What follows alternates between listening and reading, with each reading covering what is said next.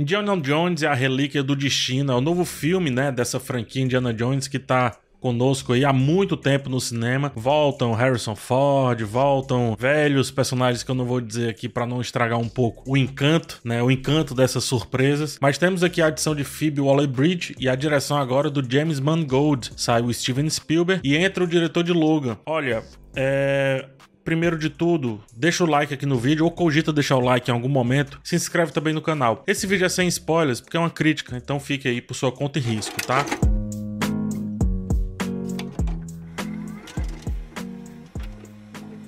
Então vamos lá. A gente volta um pouco ao passado do Indiana Jones, né? E o V ali junto com, né, na, na, sua eterna disputa com os nazistas, encontrando um objeto que para ele é muito importante, que tem também um valor, assim como desde o primeiro existe isso, né, desde o primeiro Indiana Jones, existe um valor meio místico ali relacionado àquele objeto. Acho que mais do que isso, com o salto temporal, o filme vem debater muito como esse Indiana Jones ainda está preso a velhas aventuras e não consegue muito bem viver a aventura presente ali, que é no caso a sua aposentadoria lá enquanto professor. Esse é o ponto de partida do filme, que rapidamente se desapega um pouco desse passado factual, mas apesar desse passado, tenta dar levíssimas atualizações à sua história e mesmo assim mantém toda a carga, toda a estrutura que consagrou Indiana Jones e que eu penso se perder um pouquinho no filme anterior, né, o Caveira de Cristal. Então o filme tem lá esse arcabouço clássico, é uma aventura,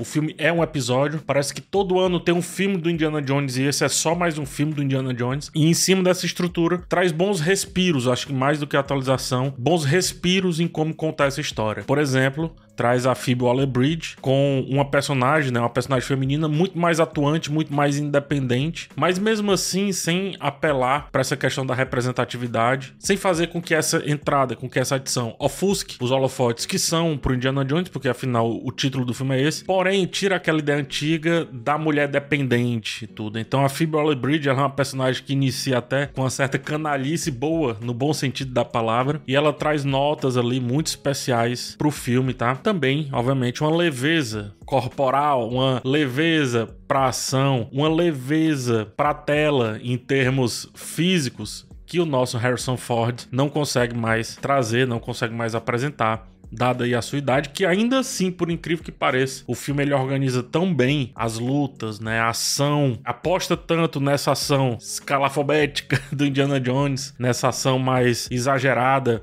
mas ao mesmo tempo muito simples também, né? Tudo se resolve muitas vezes com apenas um soco, como é nas aventuras antigas do Indiana Jones, que dada essa simplicidade, mesmo que haja um exagero, o Harrison Ford vai muito bem, se dá muito bem, consegue fazer tudo ainda apesar da sua idade, tanto que por mais que que se discuta tempo, discute-se mais um tempo do cansaço do homem que viveu muito, mas não do homem que não quer viver mais. Esse é o grande lance aí que eu acho que a gente tem que se apegar a como há uma atualização da personalidade, mais do que a atualização, a readequação da personalidade desse cara que não é mais nenhum menino e nem passa perto disso, né? O filme ele faz boas surpresas e traz algumas referências com os filmes clássicos, porém, isso é uma coisa que eu gosto muito, nem surpresa nem referência tomam de conta da história. A história segue apesar disso. Isto é, o filme ele não para, ele não breca, ele não se interrompe, ele não destrói, esfacela a sua narrativa para ficar todo o tempo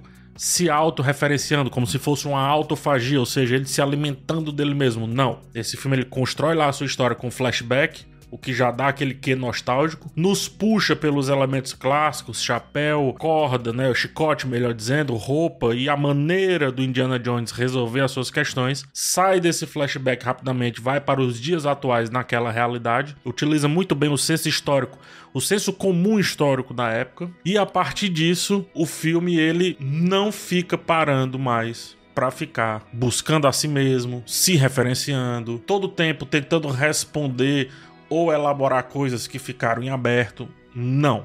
Não é isso que o filme faz. Por isso que eu acho que é um filme que se põe muito perfeitamente como uma sequência. Ele não passa como um revival, ele não passa como um. É, como é que eu posso dizer? Um, um finale. Ele não chama por um gran finale. Isso, inclusive, fica em aberto continuaremos ou não com aquele personagem, o quanto mais de Indiana Jones teremos. Ele, inclusive, nem flerta com a possibilidade de substituição dessa figura. Então, o que é que eu quero dizer aqui? É um filme que passa por cima das referências, apesar de usá-las, e passa também por cima das surpresas, apesar de existirem bastante ao longo da trama. E aqui há de se dizer também, né, o Mads Mikkelsen, que é o vilão dessa vez, junto com o Boy Holbrook, né, que vem fazendo aí, o Boyd, melhor dizendo, vem fazendo vários vilões aí no cinema, né. O Boyd Holbrook eu acho um vilão um pouco mais das antigas, olhando assim pro Indiana Jones, é um vilão mais da, da, da ofensa física e tudo mais, enquanto que o Mads Mikkelsen vem ser um vilão do ponto de vista intelectual. E o Mads Mikkelsen ele traz essa ideia de que os nazistas, né, ou seja, os que estavam do lado da Alemanha durante a Segunda Guerra, que eles perderam inclusive, ele traz essa ideia de que esses caras foram aceitos pelo, pelos americanos, pelos Estados Unidos, e foram aceitos ali para fazer a ciência dos Estados Unidos, a tecnologia, melhor dizendo também, ciência e tecnologia avançarem muito rapidamente, né? Então eles, é, os louros americanos muitas vezes passavam, portanto, pelos louros de ex-nazistas, se é que existe essa percepção, tá? E é muito legal como o filme trata isso. Porque o filme trata isso não tentando buscar um revisionismo, mas ele trata isso tentando trazer algo que a gente pouco sabe, que é a intimidade de um desses grandes nomes que perduraram pós a Alemanha nazista lá nos Estados Unidos, que mudaram de nome, que mudaram de identidade e que passaram a agir para outro povo, né? Que passaram por sua vez ali a agir de um ponto de vista um pouco mais científico. E mostra esse homem preso a esse passado. Esse sim, preso a esse passado, sem conseguir seguir, sem ter força para seguir e aceitar que o mundo é outro, que houve uma derrota, e aceitar, sobretudo, que essa derrota foi de fato uma derrota imposta, reconhecida e aí esse inimigo, digamos assim, esse antagonista clama por um IC. E o filme fica muito tempo girando em torno desse IC, que é essa relíquia do destino, né? Passa, melhor dizendo, por essa relíquia do destino. Gosto muito desse tipo de antagonismo e eu gosto também, e aqui tendo muito cuidado para não dar spoilers, como o filme ele não recrimina o filme anterior apesar do insucesso, não estrutural, mas do insucesso é, da ideia dele, principalmente daquela ideia do final ali, relacionando o filme com questões alienígenas e tudo mais. Se o elemento fantástico foi trazido para dentro de Indiana Jones, eles discutem isso em um determinado momento, tipo, olha, eu vi coisas assim muito estranhas, né? Eu vi muita coisa nesse mundo, ou seja, não posso mais simplesmente acreditar que lendas são apenas lendas. Então, como esse elemento foi inserido em Indiana Jones, e não convém se desfazer do filme anterior, esse filme ele traz mais uma vez o elemento fantástico, porém acho que traz com um pouco mais de substância quando a gente olha para a personalidade, para a busca e para a história do Indiana Jones, do personagem Indiana Jones em si, que é não um olhar para fora, mas sobretudo um olhar extremamente para dentro, então, o elemento fantástico que existe aqui, ele vem responder, ou melhor, ele vem trazer questionamentos, informa um pouco de respostas também para um personagem, né, um protagonista que sempre seguiu achismos, sempre seguiu mitos, ritos, lendas, sempre esteve muito próximo disso tudo, mas nunca teve a certeza do que aquilo era de fato. E aí o elemento fantástico ele vem acariciar, digamos assim, dar um afago para esse homem que buscou suas respostas tanto tempo no meio, né, de todos esses objetos, no meio de todos esses encontros e desencontros com a arqueologia e com a exploração que a vida foi lhe dando. Problemas no filme, eu acho que existe um. É, eu não digo a duração ser excessiva, mas eu penso que transições são muito grandes cenas de transição claramente ali utilizadas para ganhar tempo de um filme que eu me pergunto se precisava ganhar tempo, já que é uma história tão simples de certa forma, ponto A, ponto B, resgatar, entregar e tudo mais, me pergunto realmente se precisava de tanta transição. O filme dá uma calma, a quem gosta da calma, a quem não, mas eu acho que ele utiliza mal essa calma porque não traz o texto para frente da tela. Então, quando você tá numa aventura e você precisa relaxar os pés, digamos assim, é aí que o roteiro deve aparecer. E não é isso que eu encontro. Em se tratando de um ator tão experiente como Harrison Ford e de uma atriz tão capaz como a Phoebe Waller-Bridge, era quase que necessário que nesses momentos de calma a gente visse o filme elevar um pouquinho o seu padrão, elevar um pouquinho o seu nível. Coisa que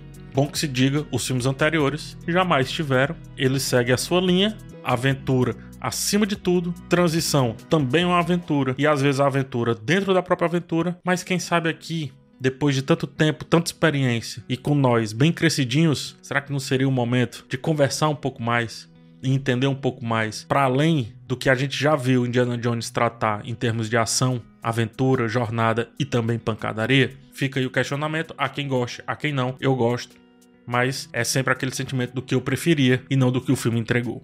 Para finalizar, gosto do ritmo do filme, apesar dessas grandes transições, só que gosto mais ainda da dinâmica. O encontro com o do Indiana Jones com a personagem, né? A Helena Shaw, que é a personagem da Phoebe Waller-Bridge. Eu acho que é um encontro que o faz olhar para além desse espelho que está à sua frente. Nota-se como é um cara que foge muito dessa questão do espelho, de se enxergar no momento de vida que tá, de ser, sei lá, de tentar transparecer mais a experiência que requer de uma pessoa com tanta idade. E aí ele nunca aceita, mesmo né, nesse confronto com o novo, mesmo nesse embate com o novo, ele nunca aceita o papel de mentor. Ele sempre é o papel de executor. E é muito legal quando chega a Phoebe Waller-Bridge, que tem, ou melhor, a personagem da Helena, que tem uma personalidade assim muito parecida com isso. Então, como são dois executores executando uma missão, a mesma missão, só que alguns leves pensamentos diferentes um bom filme e acredito que vai agradar aquele fã que entende que por mais que a carreira do Harrison Ford esteja no finalzinho, Indiana Jones, ele pode continuar apesar disso.